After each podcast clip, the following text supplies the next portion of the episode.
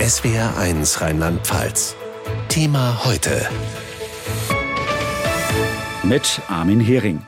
Die gute Nachricht zuerst. Ihre Gasrechnung im Dezember übernimmt der Staat. Die schlechte Nachricht, im Oktober, im November sowie im Januar und im Februar müssen Sie selbst die Gasrechnung bezahlen, und zwar in voller Höhe. Erst ab März kommt dann der Gaspreisdeckel. Dann bezuschusst der Staat einen Großteil ihrer Rechnung. Heute hat die Expertenkommission der Bundesregierung ihre Vorschläge präsentiert. Aus Berlin SWR1-Korrespondent Philipp Eckstein. Konkret schlägt die Kommission der Bundesregierung ein zweistufiges Modell vor. Demnach ist es in einer ersten Stufe möglich, ähm, die Gaskunden zu entlasten, indem der Staat eine Abschlagszahlung, und zwar die Abschlagszahlung im Dezember 2022 übernimmt. So die Co-Vorsitzende, die Wirtschaftsweise Veronika Grimm. Konkret soll der Bund für kleine Betriebe und Bürgerinnen und Bürger die Abschlagszahlung also im Dezember bezahlen. Der Gaskunde selbst muss nichts tun, aber bei den Versorgern und bei den Hausverwaltungen fällt ein substanzieller Aufwand an. Diese einmalige Unterstützung im Dezember soll zugleich eine Brücke über die Wintermonate Januar und Februar sein. In diesen beiden Monaten müssen Verbraucherinnen und Verbraucher dann nämlich wieder den vollen Preis bezahlen. Danach soll ihnen dann ein neues System helfen, helfen, erklärte Veronika Grimm. In einer zweiten Stufe schlagen wir vor, dass tatsächlich eine Gas- und Wärmepreisbremse etabliert wird, und zwar ab März 2023 bis Ende April 2024. In dieser zweiten Stufe soll dann also die eigentliche Bremse greifen. Die Kommission schlägt vor, eine Grundmenge an Gas zu subventionieren. 12 Cent pro Kilowattstunde soll der Preis dann betragen. Ein Preis also, der über dem Niveau der vergangenen Jahre liegt, aber noch immer deutlich günstiger ist als die aktuellen Marktpreise. Einen Sparanreiz soll es aber weiterhin geben. Wer mehr als den Grundbedarf verbraucht, muss dafür dann den vollen Preis bezahlen. So, und für die Industrie gilt kein Dezemberabschlag, kein zweistufiges Modell. Wir können am 1. Januar anfangen, sagte der Co-Vorsitzende der Kommission Siegfried Russwurm, Präsident des Bundesverbands der deutschen Industrie. Der frühere Start der Gaspreisbremse für die Industrie sei vor allem deshalb möglich, so seine Erklärung, da es nur um rund 25.000 Betriebe gehe, der Verwaltungsaufwand also geringer sei. SWR1-Korrespondent Philipp Eckstein über die Vorschläge der Gaspreiskommission. Jetzt muss als nächstes die Bundesregierung darüber entscheiden. Mit jedem Tag, an dem keine konkrete Hilfe ankommt, töten sie Unternehmen, hat Moritz Mergen vor ein paar Tagen der Regierung vorgeworfen. Er ist der Sprecher des Landesverbandes rheinland-pfälzischer Unternehmerverbände. Wir haben ihn gefragt, ob die vorgeschlagenen Hilfen das Überleben der Unternehmen sichern.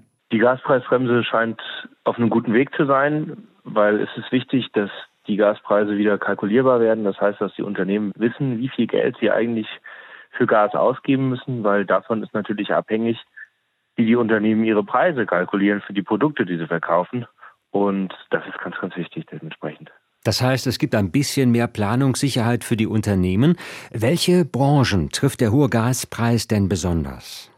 Vor allen Dingen die Industriebetriebe, also dort, wo vor allen Dingen Gas dafür benutzt wird, etwas zu schmelzen oder um Dinge äh, zusammenzubauen, dort, wo Hitze, Wärme erzeugt wird, aber vor allen Dingen natürlich auch dort, wo sonstige chemische Prozesse passieren. Dementsprechend haben wir in Rheinland-Pfalz eine besondere Belastung, weil in Rheinland-Pfalz haben wir besonders viel Industrie. Entlastung beim Gaspreis ist das eine, aber was ist mit dem Strompreis? Das ist ja auch ein riesiges Problem. Es soll ja auch so eine Strompreisbremse geben, aber wie das genau aussehen soll, ist noch nicht so klar. Äh, ist der Strompreis nicht sogar das größere Problem für die Unternehmen in Rheinland-Pfalz? Der Strompreis ist das größere Problem.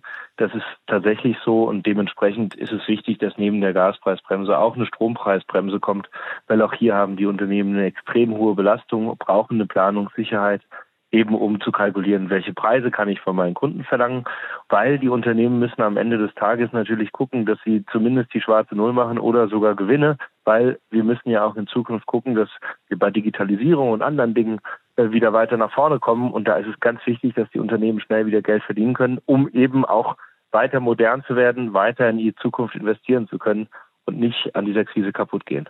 Heißt, nach der Gaspreisbremse muss jetzt auch schnellstmöglich die Strompreisbremse kommen.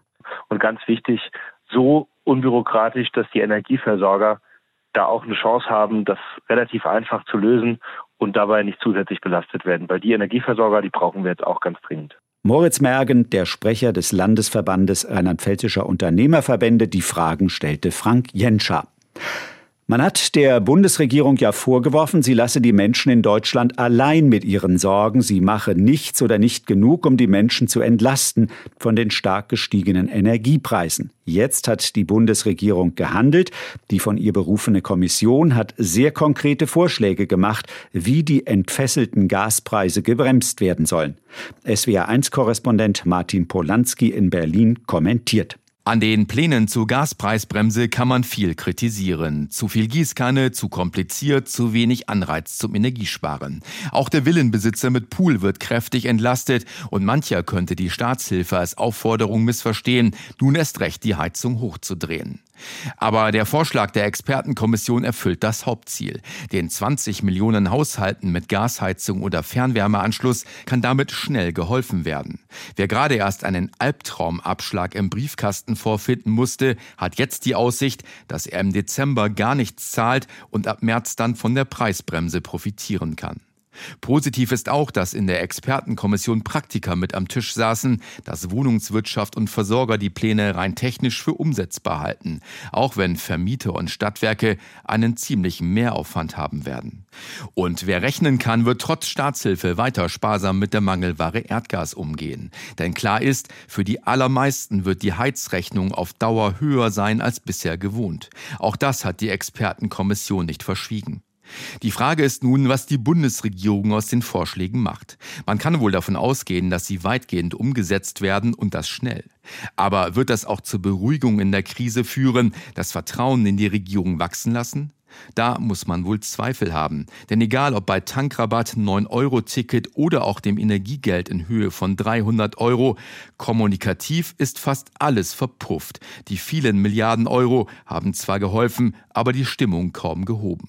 Und dafür hat die vielstimmige Ampelregierung auch selbst mitgesorgt. Es wäre schade ums viele Geld, wenn auch der vermeintliche Doppelwumms am Ende das Gefühl hinterlässt, die können es nicht. Die Meinung zur Gaspreisbremse war das von SWR1-Korrespondent Martin Polanski in Berlin. Thema heute, täglich von Montag bis Freitag in SWR1 Rheinland-Pfalz.